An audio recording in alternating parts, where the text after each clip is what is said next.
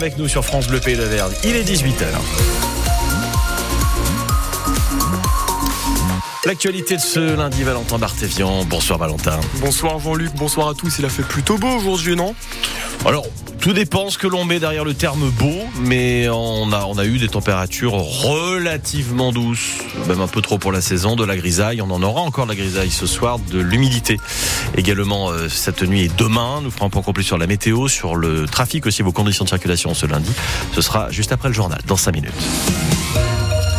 Évidemment, l'actualité, cette, euh, cette avalanche mortelle au Mont d'Or hier. Oui, un drame qui a coûté la vie à quatre alpinistes hier en début d'après-midi dans le massif du Sancy. L'heure est désormais à l'enquête pour comprendre ce drame. Hein. Il faisait partie d'un groupe de neuf personnes qui pratiquaient du ski alpinisme dans le secteur du Val d'Enfer. Sept skieurs ont été ensevelis, trois d'entre eux sont indemnes. Après avoir été pris en charge par le CHU de Clermont-Ferrand, deux rescapés sont rentrés chez eux hier soir. Quant au troisième rescapé, il reste hospitalisé, mais sa vie n'est pas en danger. Juliette Michneau, vous étiez au Mont d'Or ce matin où les enquêteurs tentent de comprendre ce drame et comment s'est déclenché cette avalanche dans un secteur connu pour sa dangerosité. Casque sur la tête, piolet à la ceinture, l'adjudant Lionel Aguilar du PGHM du Mont d'Or s'apprête à retourner au Val d'Enfer. On va aller voir sans prendre de risques non plus, hein. voir si justement on voit des piolets, d'autres indices, savoir vraiment exactement comment ça s'est passé et ensuite euh, faire le lien avec les, les auditions qui suivront, euh, savoir euh, bah, comment ça a pu se déclencher et à quel moment. La veille, il était de ceux qui ont sorti les corps engloutis par la neige, retrouvés grâce à leur matériel de détection de victimes d'avalanche. Trois chiens des pompiers ont aussi grimpé là-haut. La météo était trop mauvaise pour l'hélico. C'est le sergent-chef Pierrick Laskovic qui a reçu l'appel d'urgence dimanche.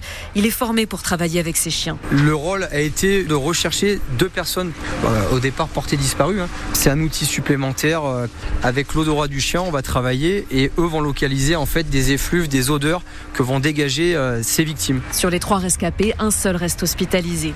Dans la station du Mont d'Or, Marjolaine, pisteur artificier, a repris tôt ce lundi. Pour euh, sécuriser le domaine et déclencher les avalanches euh, sur des pentes qui pourraient aller sur les pistes de ski. Le boulot pour Stéphane aussi, avec le drame dans un coin de la tête. C'est très grave ce qui est arrivé, donc ça a choqué un peu tout le monde.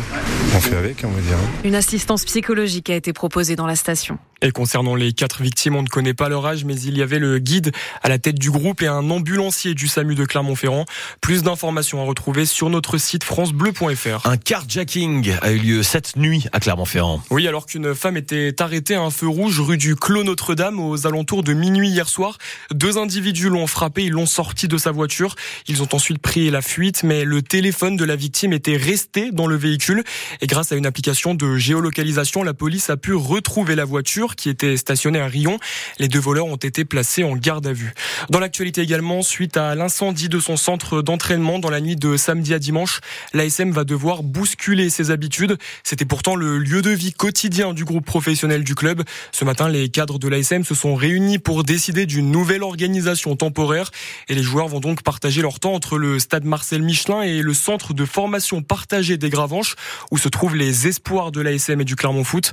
Et dans le cas où le bâtiment du centre d'entraînement ne pourrait pas être viabilisé rapidement, les hommes de Christophe Urios investiront à 100% le Michelin.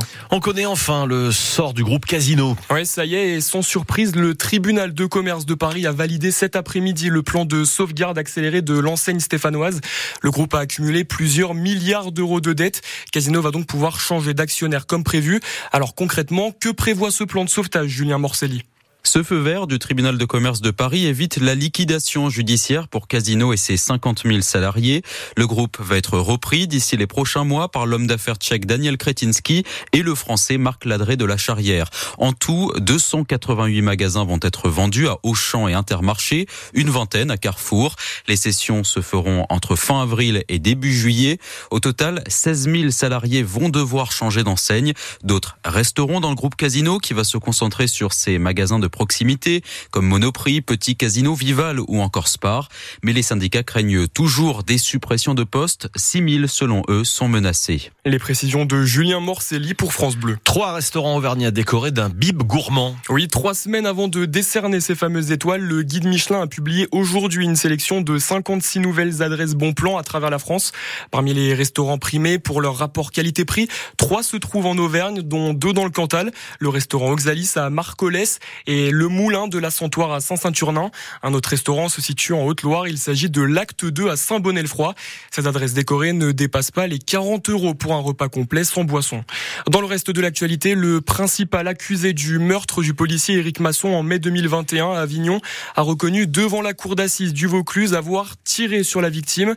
Il y a sa Sakoudad, 22 ans, a été poussé aux aveux par son avocat alors que la cour d'assises d'Avignon rentrait dans son septième jour de procès dans cette affaire.